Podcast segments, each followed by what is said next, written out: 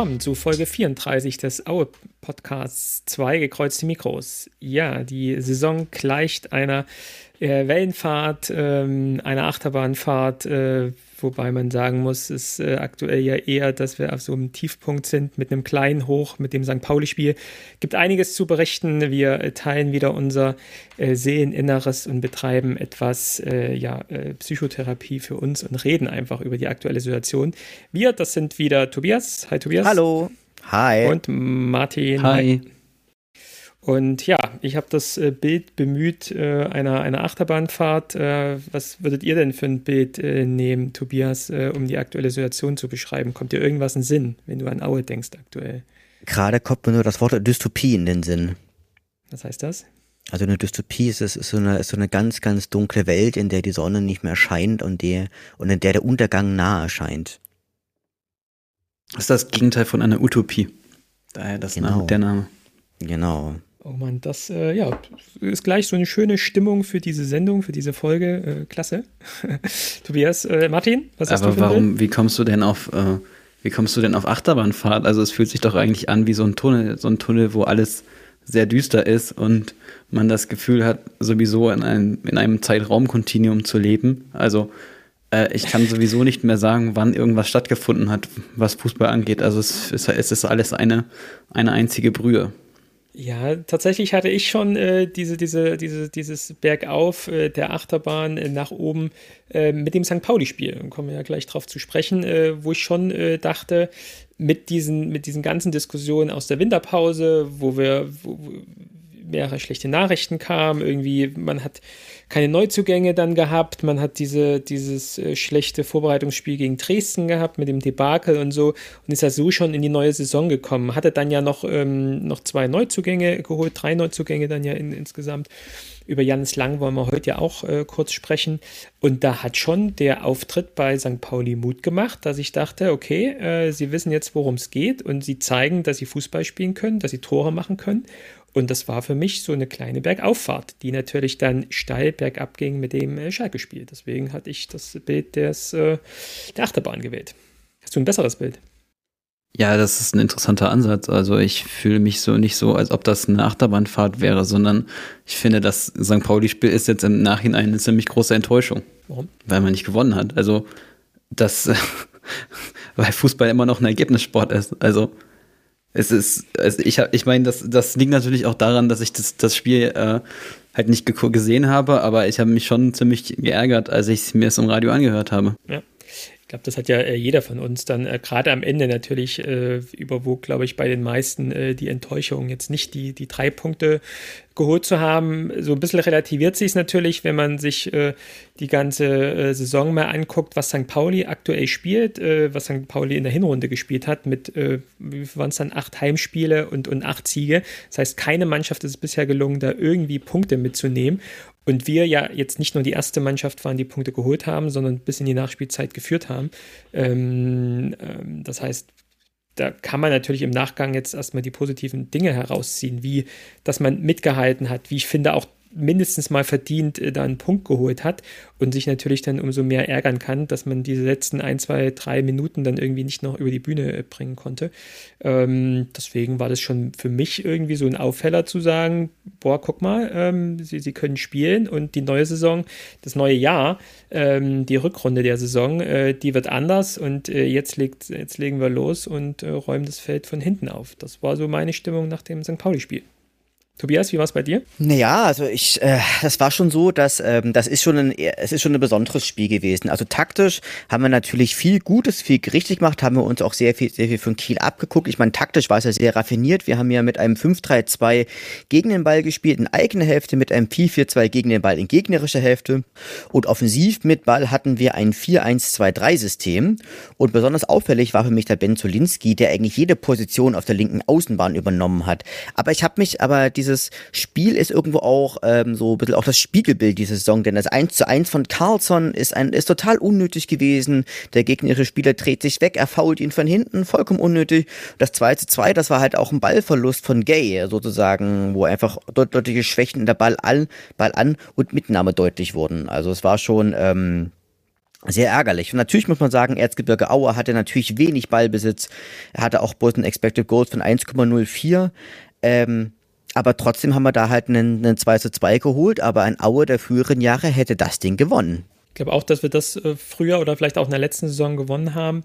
Ähm, und ich glaube auch jetzt so, wenn man sich die Zahlen auch nochmal anhört, wie du auch Tobias gesagt hast, ähm, im Endeffekt war es wahrscheinlich dann doch eher auch ein, ein, ein glücklicher Punktgewinn oder muss man mal sagen, vielleicht wäre der Sieg dann auch wirklich äh, zu viel gewesen. Nichtsdestotrotz war man halt zwei Minuten davor. Ne? Und dann kann man sich natürlich schon ärgern, nicht diese zwei Minuten auch noch überstanden zu haben. Ähm, aber was mir halt gefallen hat, äh, ich habe das ganze Spiel gesehen, das war halt schon gerade diese zweite Halbzeit, wo man vielleicht auch durch eine Schwächephase von St. Pauli gemerkt hat, ähm, dass wir mitspielen können, dass wir in dieser zweiten Liga mithalten können und nicht gegen irgendwen, sondern gegen den Tabellenführer zu Hause bei denen, die bisher äh, alle Spiele gewonnen haben. Und das war schon für mich äh, vielleicht das, obwohl wir nicht so viel Ballbesitz hatten und vielleicht, weil wir uns auch nicht jetzt im Minutentakt äh, Großchancen rausgearbeitet haben. Aber ähm, ein paar Chancen waren ja doch da, wenn man hier die, die, die, die, Prinz, äh, die, die, die Chance von Owusu, Prinz Owusu sich anguckt, wo wir eigentlich auch schon hätten in Führung gehen müssen. Ähm, das sind alle so Sachen, ähm, ich fand in der Defensive standen wir relativ gut, haben gerade in der zweiten Halbzeit relativ wenig Chancen dann zugelassen von St. Pauli. Ähm, natürlich, so als neutraler Beobachter hätte man immer wahrscheinlich gesagt, das ist jetzt auch ein destruktives Spiel von Aue. Aber was sollst du machen als Vorletzter, wenn du beim Tabellenführer spielst? Deswegen fand ich das von der Einstellung, von der Aufstellung, wie, wie du auch gerade gesagt hast, Tobias, super äh, spannend. Du hast ja auch nochmal, kann man vielleicht darauf verweisen, ähm, bei den äh, Podcast-Kollegen äh, des Millantons, ja, deinen Auftritt vor dem Spiel und nach dem Spiel. Da habt ihr das ja auch sehr ausführlich ähm, analysiert und auch gut analysiert. Und auch der Kollege von St. Pauli war ja auch, äh, auch, auch unserer Meinung zu sagen, das war jetzt ein verdienter, mindestens mal ein verdienter Punktgewinn für uns. Deswegen hat mir dieses Spiel tatsächlich schon, schon Mut gemacht. Vielleicht war dann, äh, Martin, bei dir über, über die Radioübertragung, dass es so nicht drüber kam. Aber die 90 Minuten, die fand ich tatsächlich schon gut. Nee, das hat ja, nicht, das hat ja nichts mit der Radioübertragung zu tun. Das hat einfach damit, damit was zu tun, dass ich schon den ganzen Tag genervt war, dass man zu einem Spiel nicht hin kann, was nicht ausverkauft ist, also wo ein komplett weirder Vorverkauf ist, wo es 2000 Tickets gibt und dann 275 Leute da, äh, da nicht hingehen wollen anscheinend und man ja dann trotzdem nur ein äh, einen Vorverkauf an St. Pauli-Mitglieder und Dauerkarteninhaber hat und selbst trotz der riesen Euphoriewelle, bei denen schaffen sie es nicht, 2000 Tickets zu verkaufen. Ich meine, ich habe auch im Internet gelesen, dass es angeblich 50 Euro gekostet hat, aber mhm. also ich hätte das auch, ich hätte das auch bezahlt und das finde ich dann an der Stelle, ja, das, das hat auf jeden Fall mir schon auch äh, die Laune verdorben und dann war ich ja auch bei einem, bei einem anderen Spiel und ja, also das, das, das, das ist auch nochmal ein ganz anderes, äh, so ein ganz anderes Erlebnis, wenn du das, wenn du dir das nicht anguckst, dann, dann ist, also ich, ich fand es auch besser zu ertragen, als mir ein Spiel im Fernsehen anzusehen. Am Ende war ich halt stinksauer so. Also ich weiß nicht, ich hätte alles irgendwie umreißen können und äh, mhm. ja, war gerade auf dem Rückweg äh, vom, vom Groundhopping. ja. Ähm, ja. Und konnte ja, dann noch die, die, die St. Pauli-Freunde von Hansa Rostock ansehen. Die hatten, die hatten dann nämlich gespielt mit ihrer zweiten Mannschaft. Und da war die halbe Rostocker Fanszene da. Welches Spiel war das? Äh, ich war bei Tasmania Berlin gegen Hansa Rostock 2 und das war sogar, äh, das war sogar 3G. Also äh, in Berlin ist das irgendwie bis 1000 Zuschauer darfst du 3G machen. Okay. Und deshalb hat die Rostocker Fanszene anscheinend so einen großen Ausflug gemacht und da waren auch gefühlt 150 Hansa, 250, weiß ich nicht. Also es war echt viel. Was war das? Oberliga Nord? Nee, nee, nee, es ist gerade, es ist gerade, äh, es war noch Saisonvorbereitung, aber die spielen so, beide. Testspiele, achso. Also, Tasmania spielt ja jetzt auch in der Regionalliga. Okay, ja. Naja, aber es ist, ja. also ich meine so, dass, dass ich, im nächsten Spiel geht es weiter. Also Fußball, mir fehlt, mir fehlt da gerade die Emotion. Also, wenn man, wenn, das, äh, wenn man nicht hin kann, ist es einfach nichts für mich das hast du ja schon beim letzten Mal gesagt, dass es dir ziemlich auf die Nerven geht. Es geht ja, glaube ich, uns allen so, aber dir natürlich noch mal mehr, der ja dann auch bei sehr, sehr vielen Spielen war. Und das, das nervt natürlich jetzt uns alle. Ja. Aber ähm, ja, vielleicht so abschließend äh, mit den Worten, was mir halt äh, super gefallen hat, waren auch so Einzelspieler, dann auch mal Prinz Owusu als erster Auftritt so zu sehen, wo man merkt, äh, er kann Fußball spielen. Ich finde, ist aktuell wenigstens in dem Spiel so, so, so der beste zentrale Sturmspieler da vorn drin, der die Bälle annehmen konnte, der sie verteilen konnte, der gute Wege gefunden hat, der sich auch sehr weit zurückziehen kann, um dort mit aufzuräumen und nach vorn spielen zu können. Ich glaube, sein großes Problem ist, dass er im 16-Meter-Raum ähm, das Fußballspielen verlernt tatsächlich. Also das hat man so ein bisschen im, im, im St. Pauli-Spiel gesehen, das hat man äh, auch im, im Schalke-Spiel gesehen, vielleicht jetzt zu, zu bös ausgedrückt, aber er ist halt nicht der Goalgetter. Aber sonst so die, die, die Aktion Mittelfeld, offensiven Mittelfeld und auch so Richtung äh, Arbeit zurück, das hat mir gut gefallen. Und ähm, brauche ich jetzt nicht nochmal wiederholen, aber so, was Zolinski da auch gespielt hat, ist auch zu, verdient, meiner Meinung nach, in die Mannschaft des Tages äh, vom Kicker gewählt worden, von allen Spielern. Ähm, da sieht man mal wieder, was das auch eigentlich für ein guter Spieler sein kann und fragt sich halt, warum er das wirklich nur so eine Handvoll Mal im Jahr äh, abruft oder jetzt vielleicht zum ersten Mal in dieser Saison bei uns. Ähm, in dem Moment freut es einen, dass wir so einen Spieler haben, aber äh, ja, die, die Konstanz fehlt halt. Zulinski wurde auch sehr stark vom Radioreporter gelobt. Aber generell ja. der Radioreporter, der hat immer so ein bisschen geredet, als ob er so der riesen Underdog wäre. Und das finde ich dann auch immer, äh, mir, geht, mir geht auch immer dieses, dieses großen zentrierte Berichterstattung auf die Nerven. Und zwei Tage später war dann ja in der Sportschau äh, St. Pauli der große Underdog als Tabellenführer in der zweiten Liga gegen den tollen großen ja. BVB. Viele Grüße. Und gewinnt, gewinnt gegen den BVB und äh, ja, war da auch auf Augenhöhe. Und Aue war genauso auf Augenhöhe mit St. Pauli in dem Spiel, ohne das vergleichen zu wollen. Ja, ähm, leider müssen wir es dann auch schnell abhaken, weil der Tiefpunkt und der Weg wieder von der Achterbahn nach unten äh, dann gleich direkt die Woche drauf kam. Im ersten Topspiel für Aue am Samstagabend äh, 20.30 Uhr bei uns im Erzgebirgsstadion gegen Schalke. Ich glaube, es war für alle ein besonderes Spiel, wäre natürlich nochmal ein viel, viel äh, besonderes Spiel gewesen, wenn wir auch ins Stadion hätten gehen können. So waren es nur 1000 Leute, die ähm, Dauerkarten in den bekannten Blöcken dann äh, hatten. Äh, Tobias, du warst ja leider nicht mit dabei, oder? Du hast eine Dauerkarte im, im anderen Block. Genau, ich bin ja in der DD2er zu Hause und das, die sind wahrscheinlich erst gegen, gegen Kiel dran bist dann beim nächsten Spiel vielleicht dran. Genau. Genau. Ähm, ja, braucht nicht, glaube ich, viel zu sagen. Jeder von uns äh, hat es hier gesehen. Äh, derbe Niederlage. Die höchste Heimniederlage, eine 3-8 gegen Paderborn, zählt wahrscheinlich noch mehr, oder? Ähm, mit acht Gegentoren, aber fünf Gegentordifferenz und auch die Art und Weise, wie da gespielt wurde. Es wurde eigentlich mehr Angst und Bange, 60., 65. Minute, wo es dann, glaube ich, ich glaube 70. irgendwie 5-0 stand und es waren noch 20 Minuten zu spielen. Ähm, einige haben ja auch abgeschalten dann. Ähm, das war schon echt schwer zu ertragen, was wir da auf den Platz gebracht haben. Wie habt ihr es ertragen den Abend, Tobias? Es war, es, es war schwer. Also ich habe mich an dem Abend mit einer, auch noch mit einer schweren Gastritis rumgeärgert. Ähm, das war, glaube ich, noch mal viel, viel schlimmer. Und ich fand, wir haben ja bis zur 35. Minute ja auch noch total gut mitgehalten. Also es war klar, dass Erik, Erik Majatschak aus meiner Sicht einfach überfordert war, ähm, dass aber auch danach einfach auch das, auch das gesamte, auch das gesamte Kollektiv einfach auch auseinandergefallen ist, spätestens nach dem, nach dem Doppelschlag, nach dem äh, 2 zu 0. Man muss einfach sagen, dass äh, Andreas Windheim, ich weiß nicht, ob der jetzt so heißt, der war, der war einfach überragend in, in diesem Spiel.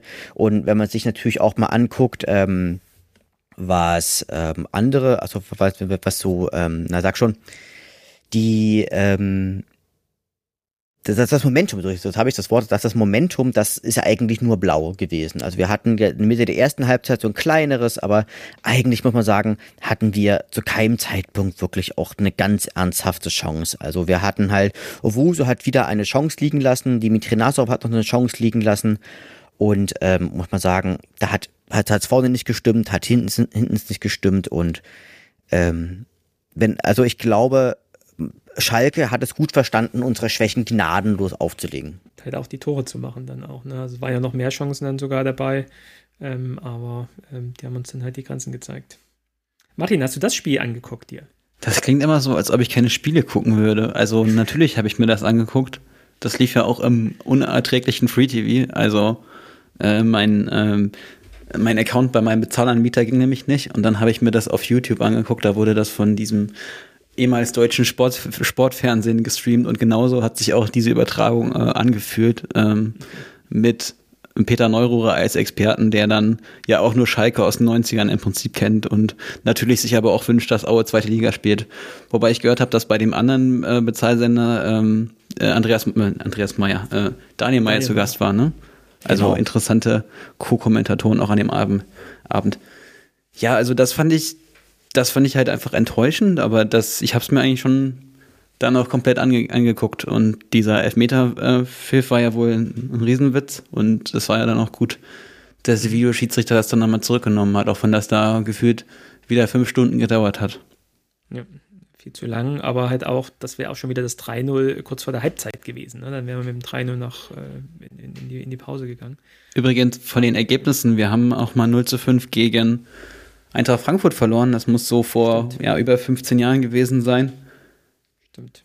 Und das war auf jeden Fall auch eine 0 zu 5 äh, Niederlage in der jüngeren Vergangenheit. Und haben trotzdem die Liga gehalten in der Saison. Ja, das, das sollte einem ja schon nochmal Mut geben, dass es nicht auf die Spiele gegen ernst? Schalke ankommt. ja. Das, äh, das hätte ich heute auch nochmal gesagt, das passt dann ja vielleicht auch in dem Moment. Äh, ist es vielleicht auch zu akzeptieren, dass man gegen die äh, Gegner St. Pauli und Schalke äh, einen Punkt holt und muss das abhaken? Was denkt ihr? Ja, ich denke, bei St. Pauli ist auswärts ein Punkt schon gut. Gegen Schalke, die spielen einfach auch wie in einer anderen Liga. Also die treten da ja auch mit, mit einem Erstligakader de facto ja auch an. Also es ist so, Schalke ist für uns nicht der Maßstab. Ich habe ja beim, ich habe ja beim ähm, letzten Mal schon getippt, dass Auer vielleicht einen Punkt bei St. Pauli holt und das war dann ein optimistischer Tipp. Heute klingt es natürlich so, als ob man sehr enttäuscht ist, ja, und man, ich bin auch enttäuscht. Also ich finde, im Nachhinein ist das ein Punkt, fühlt sich nicht gut an, aber natürlich ist es objektiv betrachtet schon mal gut, überhaupt nicht beide Spiele verloren zu haben. Ja. Das stimmt, ja. Es war ja auch so, äh, genau, so, so ein Punkt dann aus dieser, wie ich es vorhin gesagt hatte, aus dieser ähm, miesen Winterpause rauszukommen, äh, gleich mit so einem Spiel beim Tabellenführer einen Punkt mitzunehmen, so diesen Motivationsschub, so dieses, so dieses Ding Selbstbewusstsein, äh, wir, wir können doch was und wir, wir müssen es nur zeigen. Das hat mir echt Mut getan, aber ich glaube, das haben sie sich alles wieder äh, eingerissen mit dem Spiel gegen Schalke. Ähm, ja, ärgerlich. Aber, äh, aber gut, im Endeffekt unterm Strich, wir haben zwei Punkte weniger geholt, als wir am Anfang der Saison geholt haben. Ähm, da haben wir ja gegen, gegen Nürnberg, St. Pauli und Schalke drei Punkte aus drei Spielen geholt. Jetzt war es nur dann ein Punkt aus den äh, ersten drei Spielen der Rückrunde. Ähm, das heißt, äh, wir müssen erstmal ja mehr Punkte holen als in der Hinserie und haben jetzt schon mal am Anfang zwei Punkte, die uns irgendwo fehlen. Und das finde ich auch so, was hängen bleibt aus dem, aus dem St. Pauli-Spiel, was glaube ich so ärgerlich ist und was sich auch ein bisschen durch die Saison auch zieht. Wir spielen schlecht und wir haben wenig gute Spiele, und selbst die guten Spiele gewinnen wir nicht. Ja, das, das genau. ab und zu, ab und zu gelingt uns das. Aber gerade jetzt so kommt mir jetzt auch jüngere Vergangenheit äh, dieses Dresden-Spiel, wo du halt wirklich gut spielst und auch besser bist und verlierst halt trotzdem das Ding. Und auch St. Pauli, wo du gut spielst, auswärts beim Tabellenführer, wo noch niemand gewonnen hat. Und auch dieses Spiel gewinnst du nicht. Auch wenn es dann vielleicht im Endeffekt dann unterm Strich nach den Zahlen unverdient gewesen wäre. Aber ähm, nichtsdestotrotz fragt dann ja am Ende keiner, äh, dann hättest du nochmal zwei Punkte mehr.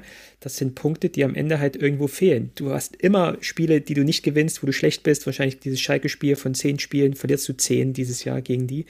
Ähm, aber ähm, die guten Spiele, die musst du dann halt wenigstens gewinnen. Und das fehlt uns halt in dieser Saison auch extremst, dass wir diese Punkte auch nicht holen.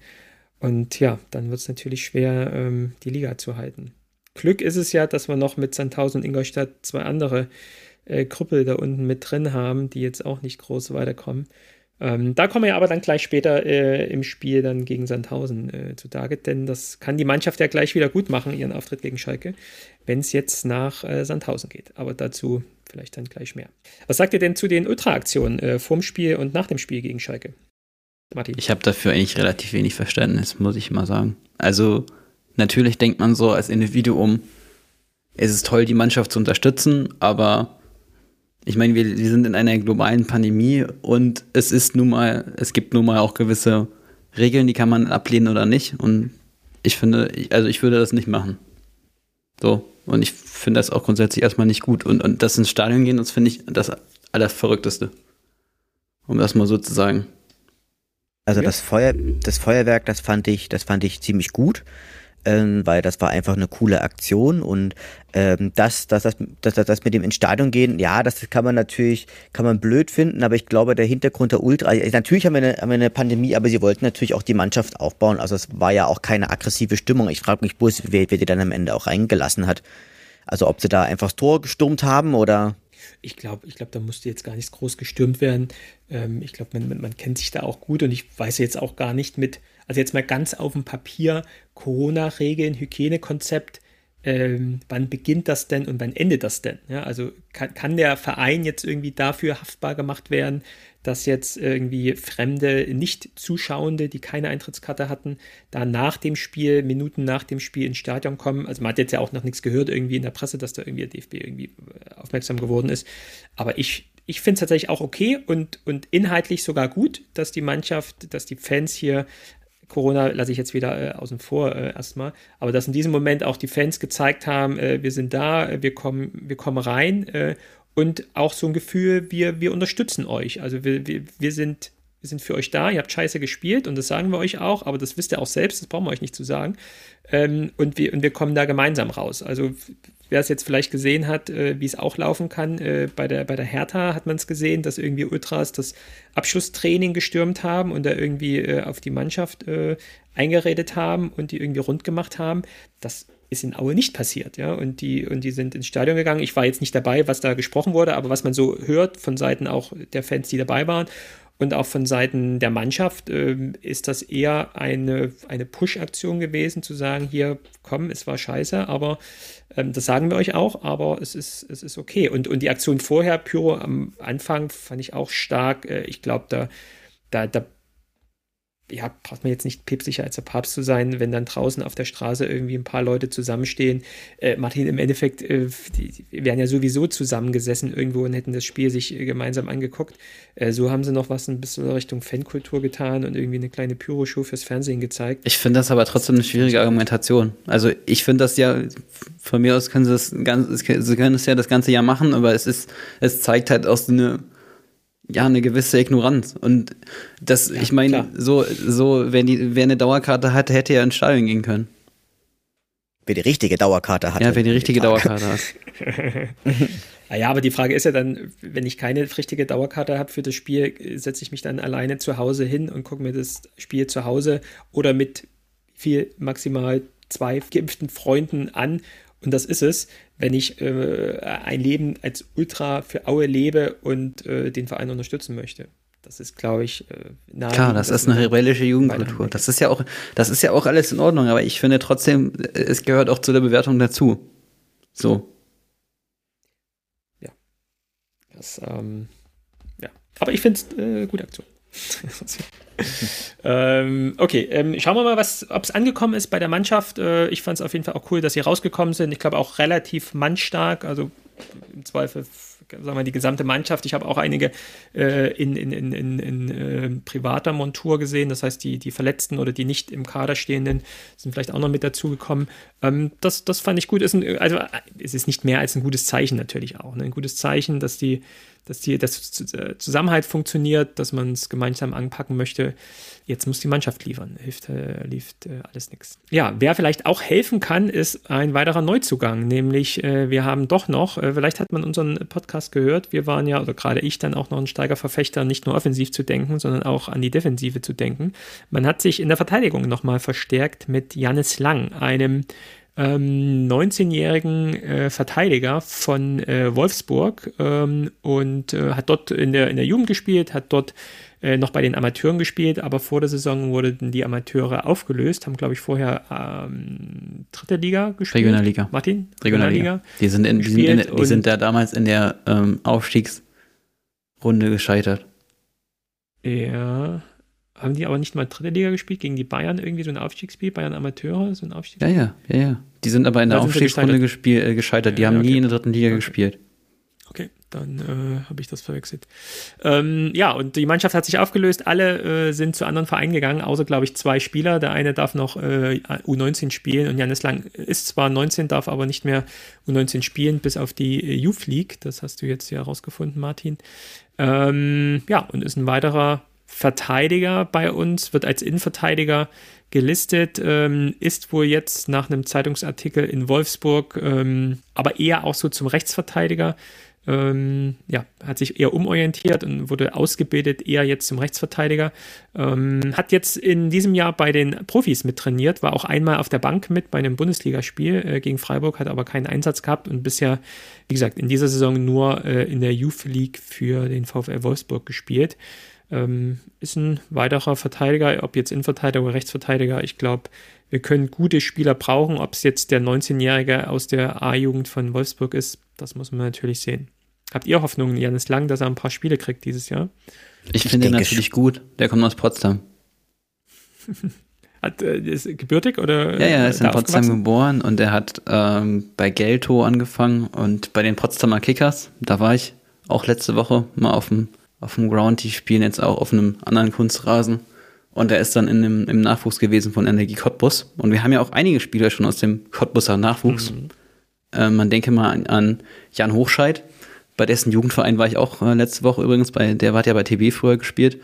Und ähm, äh, Martin Menne und wer kommt noch aus dem Cottbuser Nachwuchs? Ähm, müsst ihr nochmal überlegen. Äh, Fadrich, oder? Ich glaube, Clemens Fadrich nee, spielt auch, aus, dem Cottbuser ähm, Nachwuchs. Ja, äh, Marken, nee, Markenzel aus Dresden, oder? Aber hat dann in, in, in Cottbus gespielt. Das war eigentlich Dresdner. Ne? Genau, aber es ist ja so, das, das ist ja so das Leistungszentrum für Brandenburg. Eigentlich alle Brandenburger Talente gehen da erstmal nach Cottbus. Mhm. Und wir haben ja auch schon äh, eine Sonderfolge gehabt ähm, zum Thema äh, Wolfsburger Nachwuchs mit äh, Philipp Haug, kann man ja auch mal reinhören. Haben wir den zweiten Spieler, der eine Ausbildung ja. beim VfL Wolfsburg genossen hat. Vielleicht gibt es da noch so ein paar ähm, Kontakte, die dann äh, genutzt wurden. Tobias, hast du dir Janis Lang mal angeguckt oder was sagst du zu unserem Neuzugang? Janis Lang, äh, zu dem habe ich wenig Informationen gefunden, auch in diesen, aber ich glaube, äh, was ich gefunden habe, dass es eher ein, ein robuster, großer und zweikampfstarker Spieler ist, den ich aber aktuell nur auf einem gehobenen Drittliganiveau sehe. Na, das, ich glaube, da wird am Ende der Saison wird er seine Ein Einsatzzeiten kriegen und ist vielleicht auch einer, der bleibt auch im Falle eines Abstieges. Da bin ich, also das ist so, das, so, das war so ein bisschen meine Überlegung dahinter. Ist es vielleicht gar kein großes Risiko, wenn man sich jetzt die äh, Leistungen gerade aus dem Schalke-Spiel von Sören Gonter und äh, Malcolm Kakulua anguckt, jetzt Janis Lange auch mal zu bringen?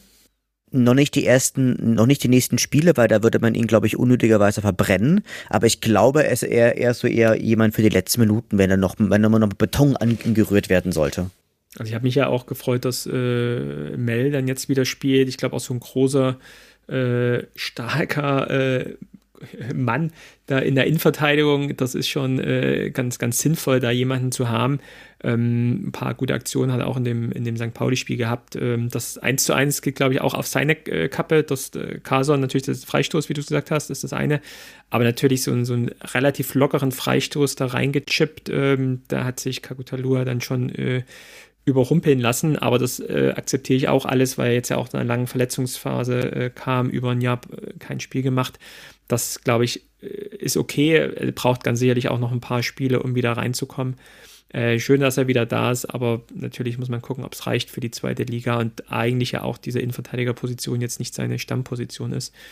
Ähm, deswegen, ja, muss man mal gucken. Ähm, Dirk Carlson war gar nicht im Aufgebot. Wisst ihr mehr in dem Schalke-Spiel? Ich weiß da persönlich nicht, nicht mehr. Nee, ich weiß, ich weiß da nicht mehr. Martin, du? Nee. Was soll ich denn da wissen? ich weiß nicht.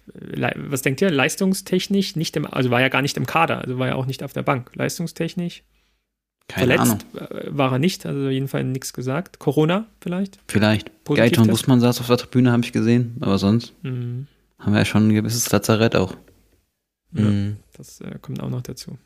Genau, vielleicht ist das ja die Chance äh, für Janis Lang, hier mal ein paar Einsatzminuten zu bekommen, vielleicht auch mal ein paar Spiele von Anfang an zu machen ja, ich will noch nicht so weit gehen, dass es jetzt schon Neuzugang für die dritte Liga ist für nächstes Jahr, aber natürlich muss man irgendwann auch mal daran denken. Und dann könnte ich mir auch gut vorstellen, ein guter junger Spieler, Ausbildung bei einem Profiverein, jetzt auch ein halbes Jahr bei den Profis mittrainiert.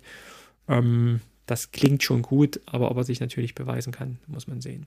Naja, ähm, gucken wir mal auf die nächsten Spiele. Und äh, die sind ja auf jeden Fall ja das nächste Mal so besonders wichtig. Moment, Moment. Einige. Ja. Ha haben wir denn überhaupt jetzt über, über Prinz Owosu gesprochen? Prinz Owosu haben wir, ähm, haben wir den bei der letzten Folge schon vorgestellt? War er da schon da? Ich du hattest ihn auf jeden Fall im St. Pauli-Segment jetzt erwähnt. Genau, da, da war er, da, da war er ja gerade ganz, ganz frisch gekommen. Notfalls würde ich einfach zu ihm noch ein paar Worte sagen. Ja, also es ist, ein, es, es, ist, es, ist, es ist ein schneller Spieler, es ist ein, es ist ein starker Spieler mit einer guten Schusskraft.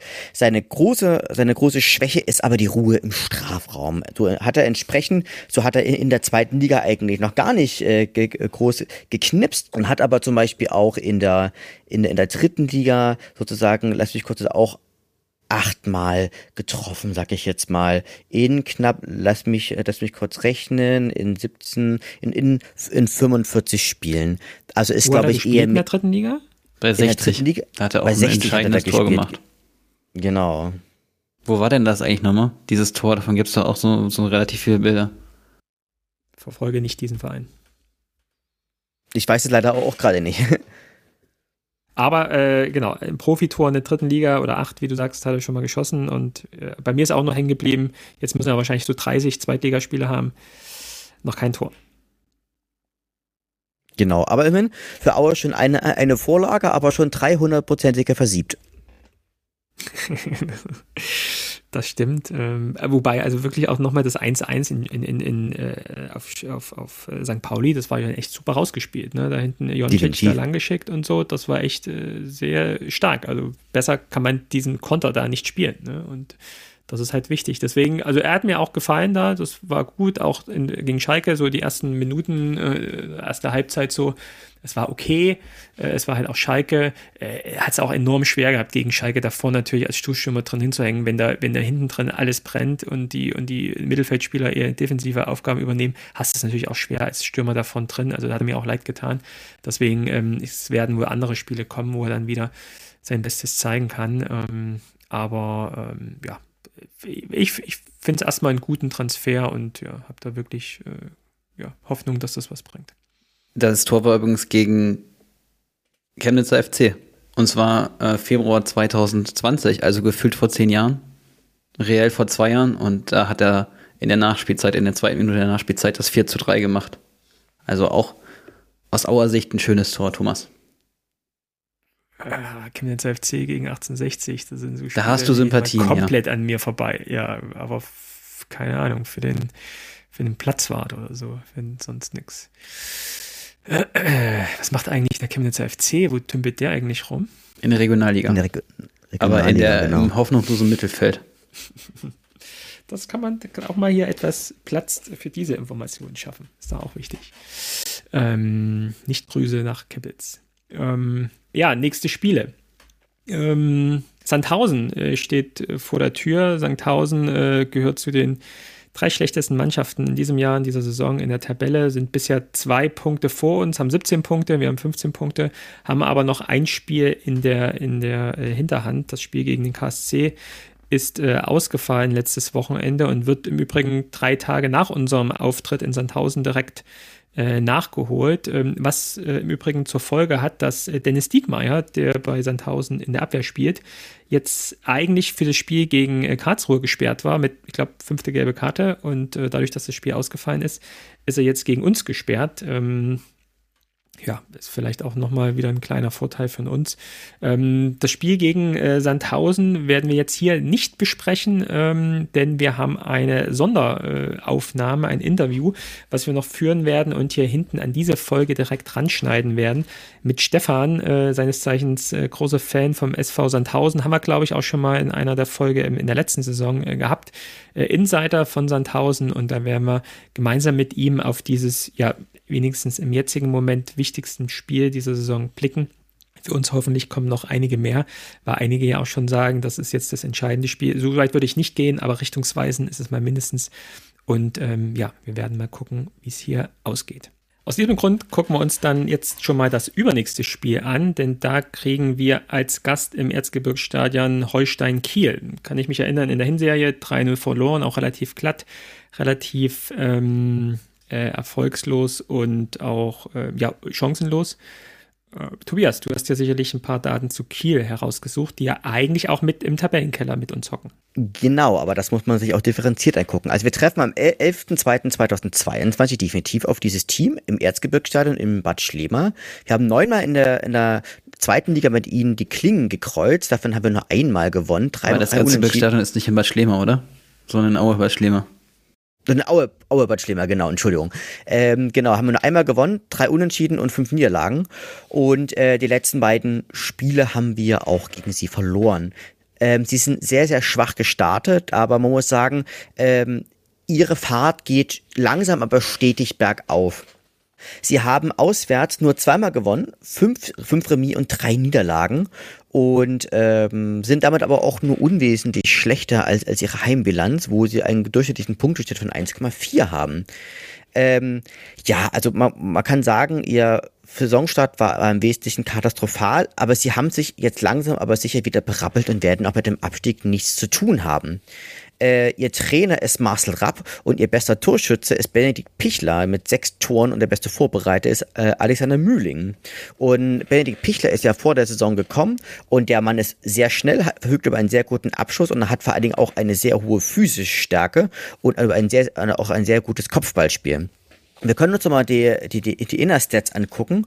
Und zwar, sie spielen auswärts zumeist, also so 50 Prozent bisher äh, unentschieden und ähm, generieren aber auswärts auch un ungemein viele Gegentore ge äh, oder ungemein viele Torchancen gegen sich. Ähm, das Ding ist halt aber, dass sie meistens treffen, wenn sie auswärts unterwegs sind und ähm, ja auch über, äh, über eine relativ passable Shots Conversion Rate verfügen, nämlich die von 10%.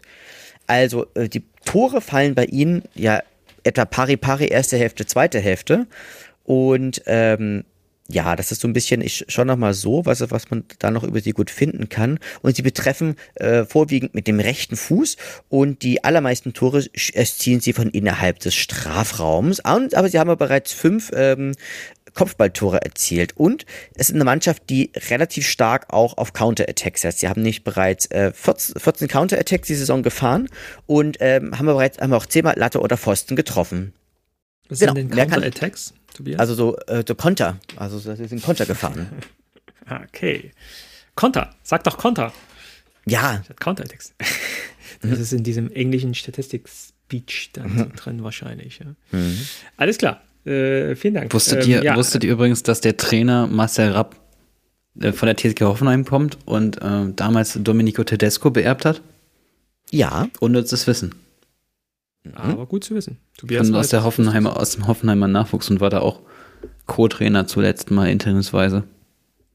Hat er jetzt da wirklich schon ein bisschen Struktur reingebracht nach einem schlechten Saisonstart. Äh, haben ja, darf man nicht vergessen, letztes Jahr noch ähm, Relegationsaufstiegsspiele gemacht gegen Köln, wären fast in die erste Liga aufgestiegen, also haben eine Top-Saison äh, in der letzten, im letzten Jahr geschafft. Dieses Jahr hacken sie durch, wobei sie jetzt sich halt den, den Aufschwung schon geschafft haben.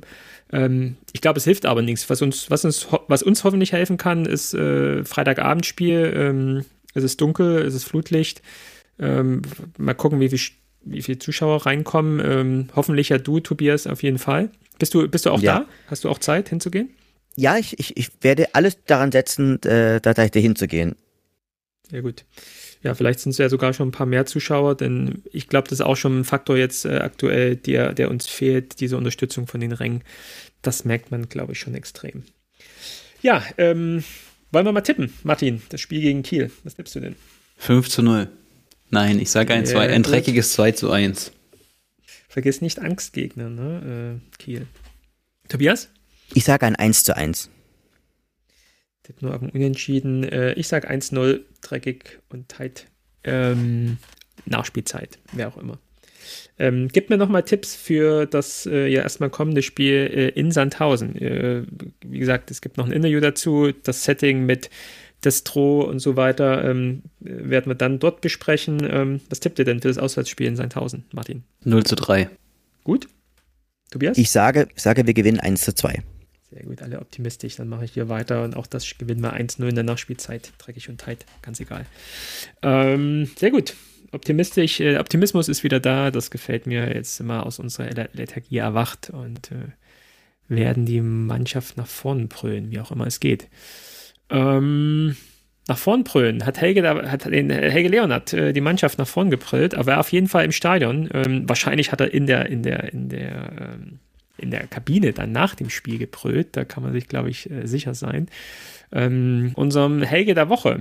Martin, hast du was gefunden für ihn? Schwierig diese Woche, weil er hat, soweit ich das gesehen habe, nichts in sozialen Netzwerken selber veröffentlicht und deshalb würde ich auf eine sozusagen eine Subkategorie zurückgreifen. Nachdem wir letzte Woche bereits über, oder letzte Aufnahme bereits über, über Tedesco gesprochen haben, Tedesco hat auch vor dem Schalke-Spiel nochmal Interviews gegeben und Helge Leon hat sehr gelobt, ähm, würde ich gerne auf ein Interview mit Sören Bertram verweisen. Wisst ihr, wo Sören Bertram aktuell spielt?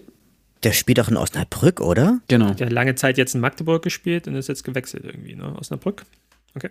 Und äh, zum, zum Inhaltlichen, also es geht halt in dem Interview nur darum, dass sein angepeilter Wechsel in die zweite Bundesliga wegen des Kreuzbandrisses äh, drohte zu scheitern. Und da hat er gesagt, viele Interessenten zogen sich zurück. Und umso mehr hat mir Helge Leonard imponiert, der sagte, du kriegst trotzdem einen Vertrag. Das Vertrauen habe ich ihm und Aue später zurückgezahlt, sagt Bertram mit Blick auf seine größte Partie, den 3 zu 1 Sieg im Relegationsrückspiel 2018, als er den Karlsruher SC, drei, als er gegen den Karlsruher SC drei Tore erzielte und den Erzgebirgern die Zweitklassigkeit rettete. Und das ist doch sehr schön, dass es immer noch äh, Spieler gibt, die sich positiv an ihre Zeit in Aue zurückerinnern und äh, ja, das, das doch in guter Erinnerung haben. Und ja, auch in den letzten Jahren einen sehr wichtigen Beitrag geleistet haben, weil man sich jetzt mal überlegt, was passiert wäre, wenn man abgestiegen wäre in der Saison dann hätte man, glaube ich, äh, langfristig auch Probleme gehabt. Äh, unvergessen, ich glaube, das, das wird keiner von uns äh, vergessen, was er da geleistet hat, äh, wenigstens auch in, in, in, diesem Spiel. Aber auf der anderen Seite für mich auch so ein, so ein gutes Beispiel. Ähm, äh, ein Spieler, der in Aue wirklich auf seinem Zenit war, äh, was seine Leistungsfähigkeit gebracht hat und weder davor noch danach irgendwie daran anknüpfen konnte. Also sagen wir mal auch dann ähm, wirtschaftlich und sportlich äh, einen guten Move von Aue, ihn in dem richtigen Moment dann wieder verkauft zu haben, oder? Absolut. Und ich meine, in Magdeburg war er auch nochmal relativ erfolgreich, aber er hat sich jetzt einfach auf dem Drittliganiveau eingependelt. Ja, glaube ich auch. Okay, dann kommen wir schon fast zum Ende. Ähm, ich habe noch einen kleinen äh, Hinweis äh, für einen Ex-Auer-Spieler, der wird wenigen von euch etwas sagen, aber Fußball Deutschland äh, hat er dann doch in Aufruhr versetzt, nämlich äh, Elias Löder. Elias Löder ist äh, 21 und spielt aktuell beim Hallischen FC. Da ist er jetzt im August in der Transferperiode, nachdem die Saison schon begonnen hat, ähm, hingewechselt von Halberstadt, hat in Halberstadt Regionalliga gespielt, hat in diesem Jahr dort in äh, sechs Spielen äh, im, im, Juli, August äh, sechs Regionalligaspiele, acht Tore gemacht und glaube ich auch x Vorlagen, vier Vorlagen oder so gemacht. Hat da wohl Aufmerksamkeit erzeugt und ist dann von der vierten in die dritten Liga aufgestiegen, dadurch, dass er zu, zu Halle dann gewechselt ist. Da ist er eher so, so Bankdrücker aber mit, mit seinen 21, ähm, sagen wir mal, jetzt schon eine gewisse Karriere gemacht. Und Elias Löder, warum sind wir drauf gekommen, ist zum ähm, Tor des Jahres nominiert worden, denn das ist mal komplett an uns vorbeigegangen. Elias Löder hat, glaube ich, das Tor des Monats im August geschossen. Äh, sehr, sehr schönes Tor, wer sich das nochmal online angucken kann. Ähm, damals noch, müsste so ähm, im Juli oder Anfang August gewesen sein, ähm, damals noch im Trikot von Germania Halberstadt in der Regionalliga. Äh, sehr, sehr schön, vollkommen zu Recht zum, zum Tor des Monats gewählt worden glaube August war es, wer sich das online nochmal angucken möchte. Und jetzt war die Wahl zum Tor des Jahres. Es ist noch nicht klar, ob er es geworden hat, ähm, ob es geworden ist. Ähm, und man kann auch leider nicht mehr abstimmen, wenn jetzt die Folge rauskommt. Deswegen ist das leider dann keine Chance mehr für ihn zu tippen. Aber was hat das mit Aue zu tun? Ähm, er kommt aus der Auer Jugend. Ähm, er hat in der U17, U19 gespielt, ähm, da ähm, entsprechend Regionalliga mitgespielt und hat sich dort äh, ja angeboten für höhere Dienste und ist dann im Männerbereich zu Germania Halberstadt gewechselt, hat dort auch äh, wirklich einen, einen, guten, einen guten Einstand gegeben, auch relativ viele Tore in den, in den Spielen gemacht mit seinen dann 1920, die er, die er hier war. Und ja, hat jetzt den nächsten Schritt gemacht äh, in dieser Saison zum Drittligisten und ähm, vielleicht kein schöner Ausblick jetzt am Ende der Folge, aber wenn wir mal so Richtung nächste Saison gucken und sollte es passieren, dass wir dritte Liga spielen, äh, kann man diesen jungen Mann wirklich mal im Auge haben, der vielleicht auch ein Interesse hatte, äh, wieder zurück ins Erzgebirge zu kommen und für uns wieder aufzulaufen. Auf jeden Fall spannende Daten, spannender Typ, äh, super Tor des Monats äh, dieses Jahr geschossen, letztes Jahr geschossen. Ähm, cooler Typ, äh, guckt ihn euch mal an, ähm, ohne es böse zu meinen, sieht aus wie zwölf, ähm, aber kann wohl Fußball spielen und das ist ja hier das Wichtigste. Gut, dann haben wir es, oder? Habe ich was vergessen? Martin, ich habe noch aber eine Sache und zwar, ich sage jetzt nicht, welcher Tag heute ist, aber es ist heute der, Internet, der internationale Holocaust-Gedenktag.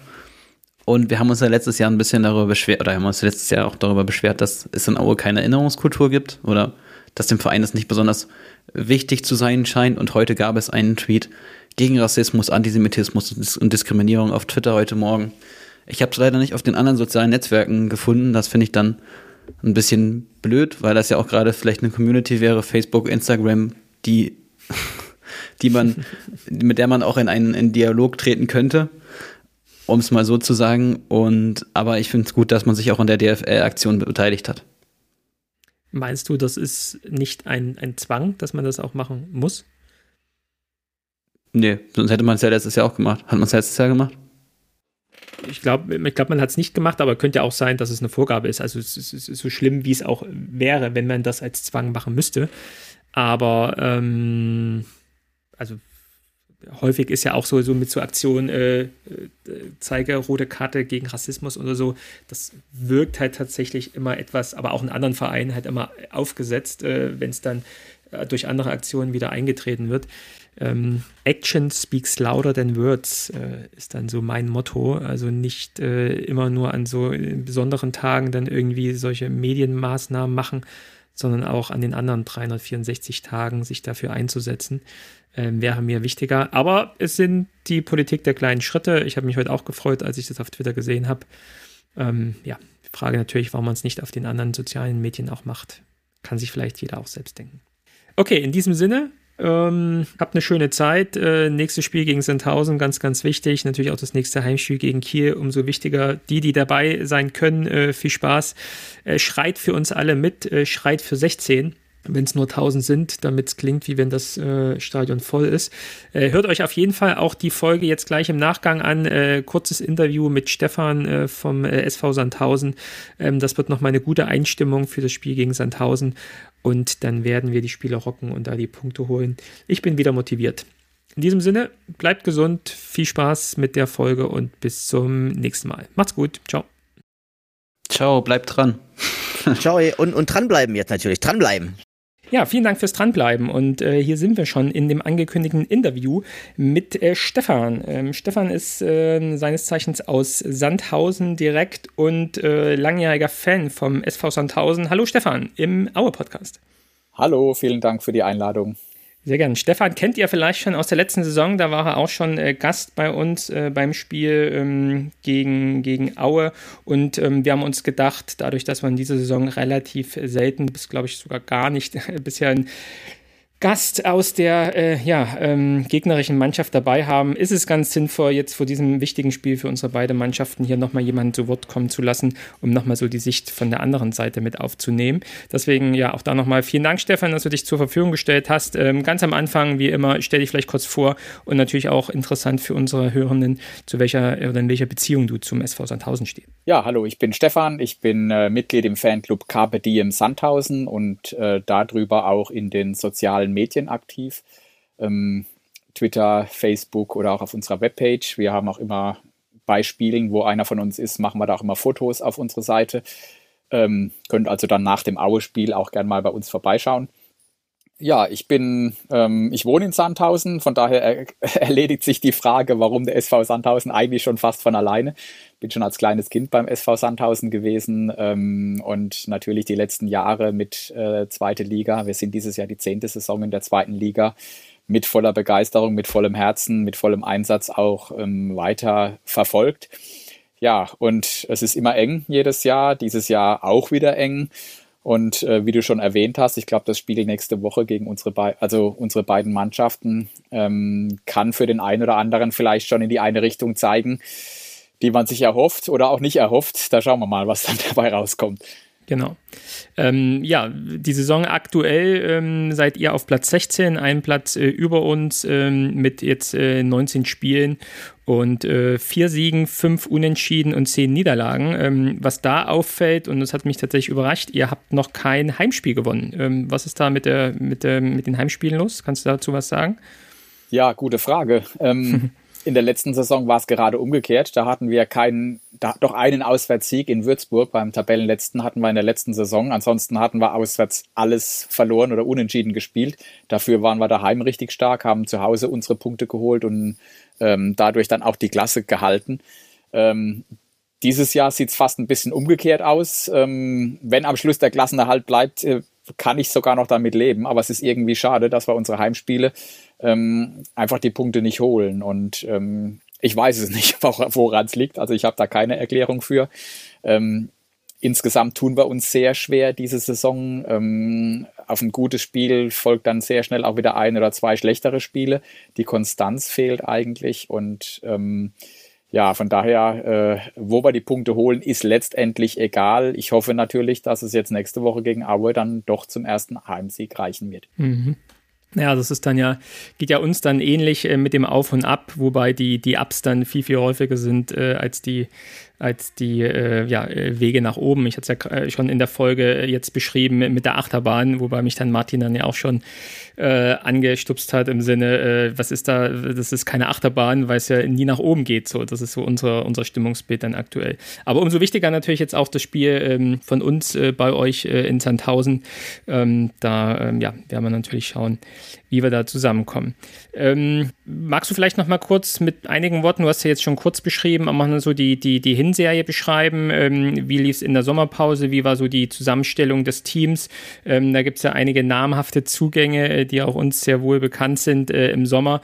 Ähm, wie sind die eingeschlagen? Äh, wie hat sich das Team entwickelt? Und ja, im Zweifel auch, was hat dann nicht funktioniert, was man sich vielleicht in der, in der Sommerpause gedacht hat. Ähm, denn ähm, letztes Jahr knapp dem Abstieg entrinnen und jetzt gerade auch mal wieder auf dem 16. Platz, da werde ihr nicht zufrieden sein. Richtig, wir hatten eigentlich letztes Jahr eine, eine sehr schlechte Saison. Ich hatte es ja gerade erwähnt, auswärts ein, ein Sieg, ansonsten die Punkte fast nur zu Hause geholt. Ähm, Gott sei Dank ähm, mit, ich glaube, 34 Punkten am Ende die Klasse gehalten und ähm, der Verein hatte dann einen großen Umbruch angekündigt Einmal sind viele Verträge ausgelaufen, wo man gesagt hat, die verlängert man auch nicht. Und ähm, äh, ein paar Leute, die man hätte verlängern wollen, die waren natürlich äh, so stark, die konnten man nicht halten. Ich sage jetzt Kevin Behrens, der mittlerweile bei Union Berlin eigentlich auch eine richtig gute Rolle spielt. Das war eigentlich unser Topstürmer im, in der letzten Saison noch.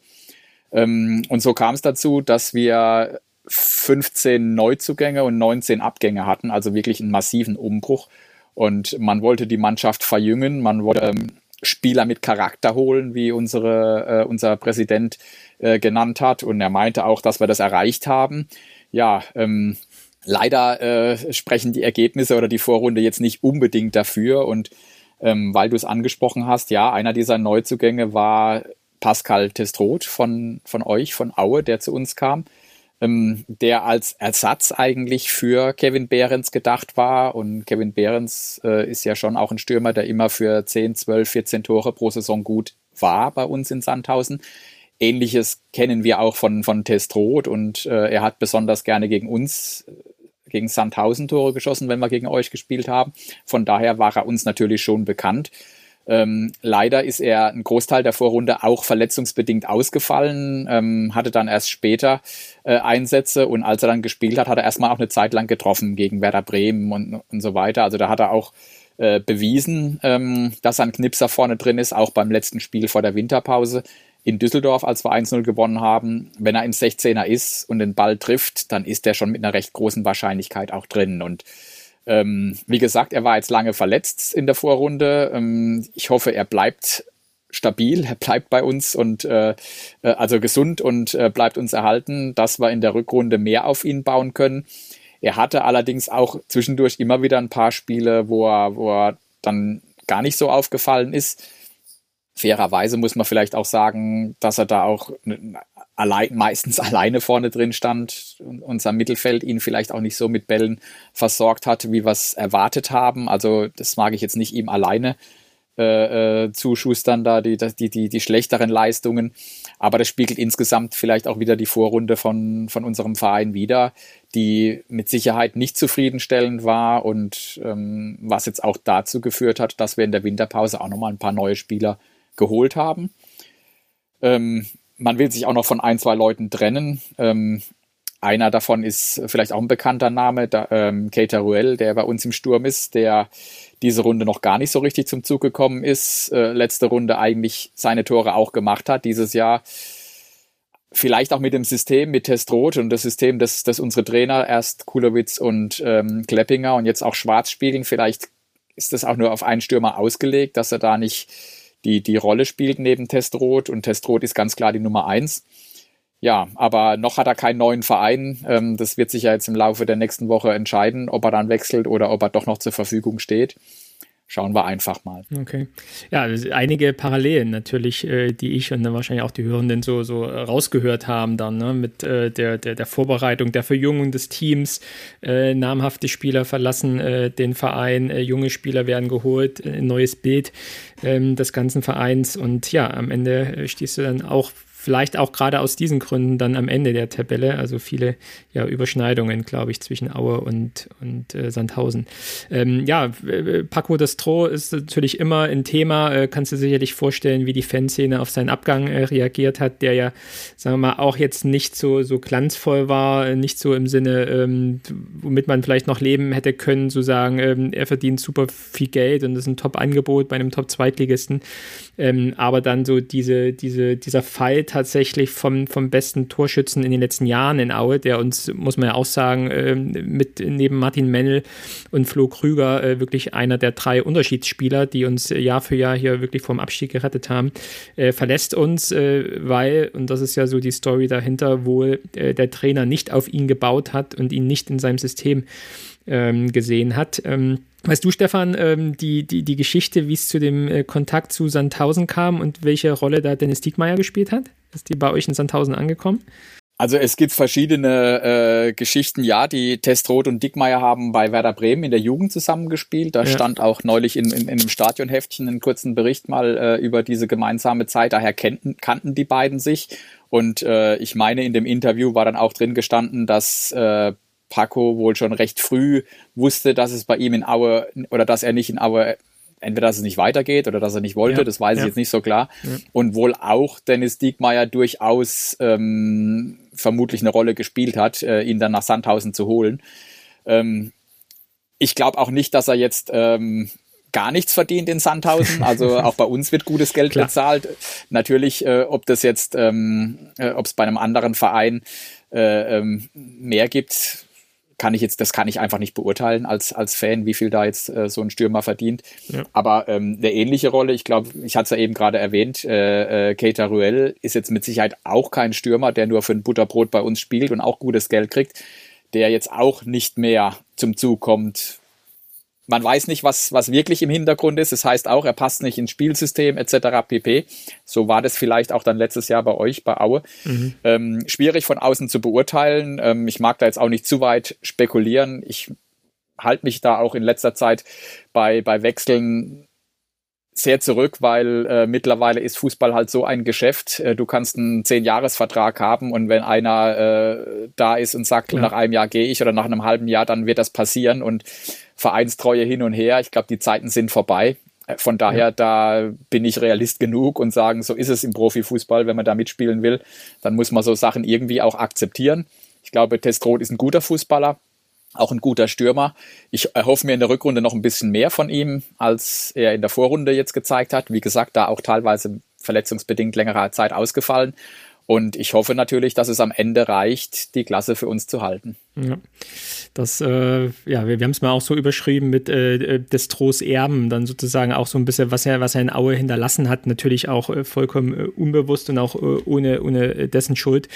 Ähm, wobei ähm, natürlich auch so ein paar Geschichten dann auch in, in Aue kursieren, warum denn oder wer jetzt sozusagen auch schuld an dem Abgang gewesen ist. Aber sei es drum, ich glaube auch, irgendwann muss man den Strich drunter ziehen. Ähm, ärgerlich natürlich trotzdem für uns, dass er dann zum direkten Gegner gewechselt ist und dort natürlich auch trifft und bei uns im Team äh, schon händeringend seit Saisonbeginn äh, ein Torjäger gesucht ist.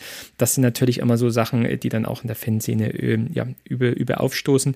Aber Paco Destro ist ja nicht nur der einzige äh, Ex-Auer, der bei euch spielt, äh, sondern ich habe auch geguckt, äh, Sebio Suku spielt ja auch grundsätzlich eine gute Saison. Auf jeden Fall ist er euer Top-Vorlagengeber und ja, glaube ich, kam aus Bielefeld vor der Saison, äh, aus der Bundesliga heraus.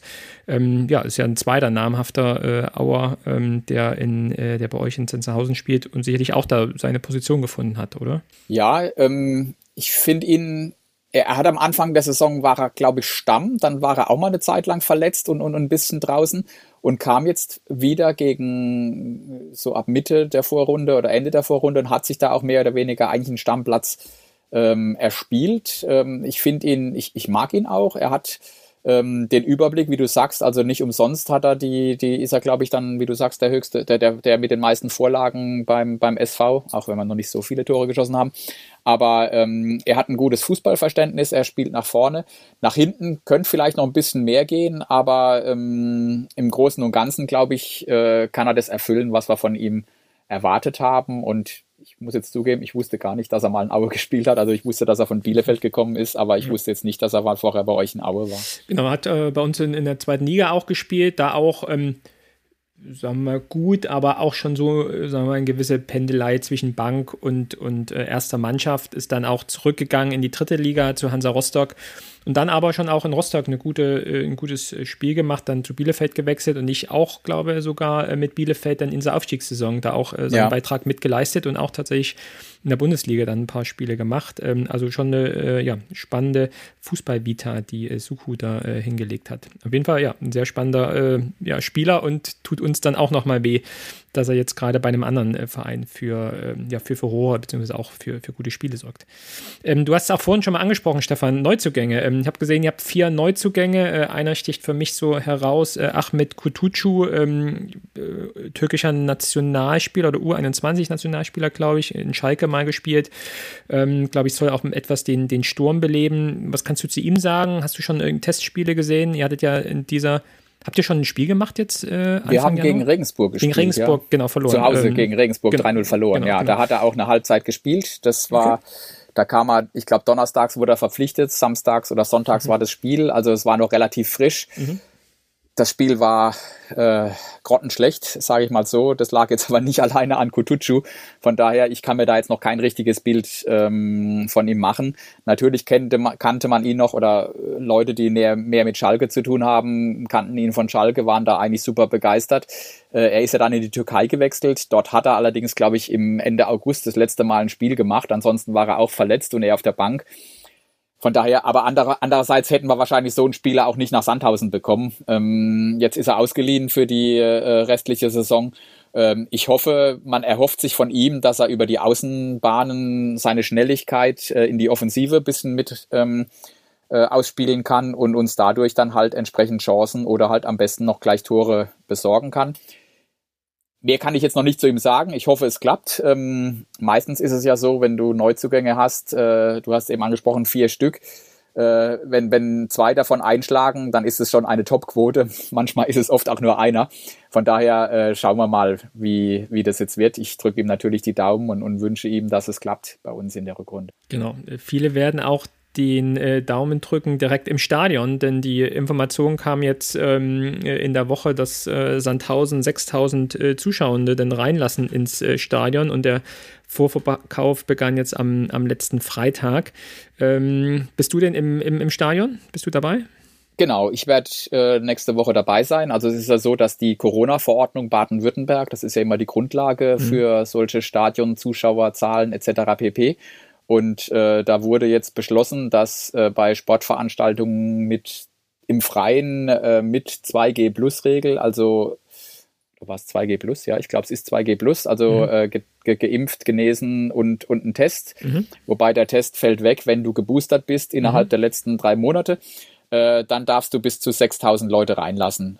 Trotzdem ist Maskenpflicht im Stadion und der SV hat jetzt heute, also gestern war die Verordnung wohl raus und heute kam sie dann auch ähm, im, auf der Seite des, der Landesregierung veröffentlicht und heute Nachmittag hat der SV dann auch angekündigt, äh, dass sie das ausnutzen, dass sie die 6000 Zuschauer reinlassen. Ähm, natürlich das erst, die erste Info war, alle Dauerkarteninhaber werden, kommen natürlich zuerst rein. Ähm, ein kleines, äh, eine kleine Einschränkung gibt's noch bei den 6000 Zuschauern, dass nur äh, 10% Stehplätze genutzt werden dürfen. Und ähm, allein der SV Sandhausen hat im Stehplatzbereich mehr als 600 Dauerkarten. Deswegen hatten sie heute angekündigt, ähm, sie können es nicht anders machen, aber die, die ersten 600 Stehplätze sind halt First Come, First Serve. Ähm, und wer danach kommt, kriegt dann, und eine Stehplatz-Dauerkarte hat, der kriegt dann halt äh, einen Sitzplatz. Und wahrscheinlich kommt gleich deine Frage, wie sieht's denn mit Gästefans aus? Da genau. habe ich offiziell jetzt noch nichts gelesen, also zumindest aus, dem, aus der Vereinsmitteilung war da nichts drin. Könnte mir vorstellen, dass es Gästefans geben wird, fände ich auch okay. Wahrscheinlich wird es dann aber eher Sitzplatzkarten für die Gästefans geben. Also mich hat es ja schon mal gefreut, dass es nicht explizit ausgeschlossen wird, weil es ja sonst auch immer ganz, ganz offen auch transportiert wird, kommuniziert wird. Überhaupt, wenn Fans reinkommen, äh, es keine Gästefans sein dürfen. Ähm, dadurch, dass es jetzt nicht bei euch dann mit drin stand, ähm, ist es natürlich jetzt heute auch bei uns in den sozialen Medien äh, bei den Aue-Fans schon rumgegangen. Da hat sich sicherlich auch der ein oder andere schon mit Karten äh, eingedeckt, äh, unabhängig vielleicht äh, in welchem Block jetzt, äh, wenn der Gästeblock jetzt nicht geöffnet wird, auf jeden Fall der, der Stehplatz Blog nicht. Aber natürlich hoffen wir auch, dass wir ein paar Fans, ein paar hunderte Fans da irgendwie mit reinbekommen, ähm, weil, glaube ich, auch wir lechzen nach, nach Fußball und natürlich bei dem Spiel mit dabei zu sein und die Mannschaft zu unterstützen, wäre natürlich ähm, sehr, sehr wichtig. Deswegen, ja, drücken wir die Daumen für alle, die die, die Tickets äh, haben wollen, dass sie auch ähm, Tickets bekommen. Hast du denn äh, hast du ein Gefühl, die 6000 Zuschauer kriegt ihr die voll ähm, oder äh, sagt ihr aus den Erfahrungen heraus, boah, das, das wird eh nie. Äh, also ich glaube verkauft? nicht. Ich glaube okay. nicht, dass wir jetzt, äh, das sind mehrere Faktoren. Natürlich ist in Sandhausen äh, auch immer der Gegner äh, spielt mhm. eine Rolle. Aue ist jetzt in Anführungszeichen nicht der attraktive Zweitligagegner. Da gibt's natürlich mit, mit, mhm. mit Bremen, mit Klar. HSV, mit, äh, keine Ahnung, äh, ganz andere Namen. Von daher dieses, äh, diese, diese, die, der klassische Sandhäuser-Fan, äh, äh, Zuschauer kommt manchmal auch erst nur, wenn die größeren Namen kommen. Ähm, dann kommt natürlich dazu äh, Corona-Situation, wo, mhm. wo ich auch manche Leute kenne, obwohl geimpft äh, und so weiter, sagen, nee, sie wollen momentan eher nicht zu solchen Veranstaltungen. Mhm. Andererseits gibt es auch Leute, die noch nicht geimpft sind, die kommen dann sowieso nicht rein, mhm. weil ja diese 2G-Plus-Regel gibt. Ja. Also ich rechne natürlich nicht, dass wir die 6000, also was okay. heißt natürlich, ich würde mir es wünschen, aber ich mhm. glaube nicht, dass die 6000 ähm, Karten dann auch wirklich ausgenutzt werden gegen Aue und von daher sollten auch die Aue-Fans, die kommen, irgendwie eine Karte bekommen. Also vielleicht auch genau noch kurzfristig. Äh, es wurde schon mitgeteilt, dass es keine Tageskarte gibt. Äh, das heißt, äh, gerne im, im Vorfeld dann sich online das Ticket holen. Aber das ist ja dann eine gute Aussicht. Ähm, wer möchte, hat eine gute Chance, da auch reinzukommen. Ähm, wenn ihr die Folge hört, guckt doch nochmal, ob es auch Tickets gibt und ihr vielleicht doch noch mit dabei sein könnt. Ja, ich denke, fragt erstmal bei eurer Fanbetreuung nach. Wahrscheinlich ja. laufen da schon im Hintergrund ja. Gespräche, weil es macht ja dann schon Sinn, Klar. dass man sich nicht wild im Stadion auf den Sitzplätzen irgendwo Karten holt, sondern vielleicht dann irgendwie doch einen Block hat, wo die äh, möglichst den Gästeblock, wo dann ihr als Gästefans auch ja. unterkommen könnt. Ähm, das ist dann doch auch angenehmer und ähm, genau. von daher äh, vielleicht einfach nochmal bis Montag oder Dienstag warten. Ich denke, da bis dahin gibt's Infos und vor allem, äh, wie gesagt, die 6000 Karten werden nicht äh, so schnell ausverkauft sein. Da ist dann wahrscheinlich auch die, die Folge jetzt hier schon veröffentlicht. Das heißt, das würde ja dann auch so auch gut passen. Äh, ja, super. Dann ähm, ja, sind wir, glaube ich, sehr gespannt. Äh, äh klasse Einblick von dir, Stefan, so in das Szenenleben äh, vom äh, SV Sandhausen. Ähm, das Hinspiel ging äh, 1 zu 3 aus. Da habt ihr gewonnen. Einer der Auswärtssiege, der, der vier Auswärtssiege für euch in diesem Jahr. Ähm, und ich will aber die Chance nutzen, da nochmal ein eine Situation zu erinnern, weil die wirklich so prägnant für uns werden könnte in dieser Saison. Ähm, das Spiel lief ja 1-1, äh, ging hin und her und es lief dann die ominöse 80. Minute. Und in der 80. Minute, Aue war drauf und dran, hatte gerade vorher den Ausgleich geschafft, äh, war, war besser als in der ersten Halbzeit, hat Chance um Chance und ähm, hat dann durch ähm, Nazarov tatsächlich die Chance, das 2-1 zu machen. Und er macht es tatsächlich auch. Aber der VAR äh, nimmt es dann wieder zurück, weil wirklich äh, sein, sein, sein Hinterteil, das Hinterteil von Dimi äh, Nazarov stand im Abseits und äh, knapp, aber es ist nun mal abseits und wurde zurückgenommen. Und es bleibt halt beim 1 zu 1 in der 80. Minute und nicht 2 zu 1. Und ähm, zwei Minuten später und glaube ich nochmal fünf Minuten später äh, fällt dann das 2-1 und 3-1 für Sandhausen. Also sieht man auch mal wieder, ähm, was für ein verrückter Sport dann auch der, der Fußball ist, äh, wie, wie, das wirklich so einen Einfluss nehmen kann, im Zweifel auch auf eine ganze Saison. Äh, ich bin mir relativ sicher, wenn wir dieses Spiel hier gewonnen hätten, ähm, wir würden nicht in der oberen Tabellenhälfte stehen, aber trotzdem würden wir, glaube ich, eine bessere Hinrunde gespielt haben. Ähm, Im Zweifel auch schon mal die drei Punkte mehr. Aber ich glaube, dieses Selbstbewusstsein, ähm, das hätten wir gekriegt. Ähm, so ist es nicht passiert. So sind wir in so einen Abwärtsstrudel gekommen, was dann ja auch zur Folge hatte, dass am achten Spieltag unser Trainer entlassen wurde und wir dann ja nicht wirklich mehr da unten äh, rausgekommen sind. Ähm, will ich nur noch mal erinnern, das war das, das war das Hinspiel. Ähm, und jetzt bin ich natürlich gespannt, Stefan, jetzt das, das Rückspiel bei euch am äh, Samstag. Was tippst du denn? Ja, äh, wie ich hatte es ja vorhin erwähnt, auch unsere Saison ist ein Hoch und, und ein Tief. Ähm, wir haben nach einem guten Spiel meistens ein schlechtes Spiel gemacht. Äh, unser letztes Heimspiel gegen Regensburg war eine Katastrophe. Das ist, sorry, das ist hart, aber das war wirklich so. Das war, da hat eigentlich alles gefehlt. Schlechter geht's eigentlich fast gar nicht mehr. Von daher bin ich jetzt voll optimistisch und wir holen gegen Aue äh, den ersten Heimsieg.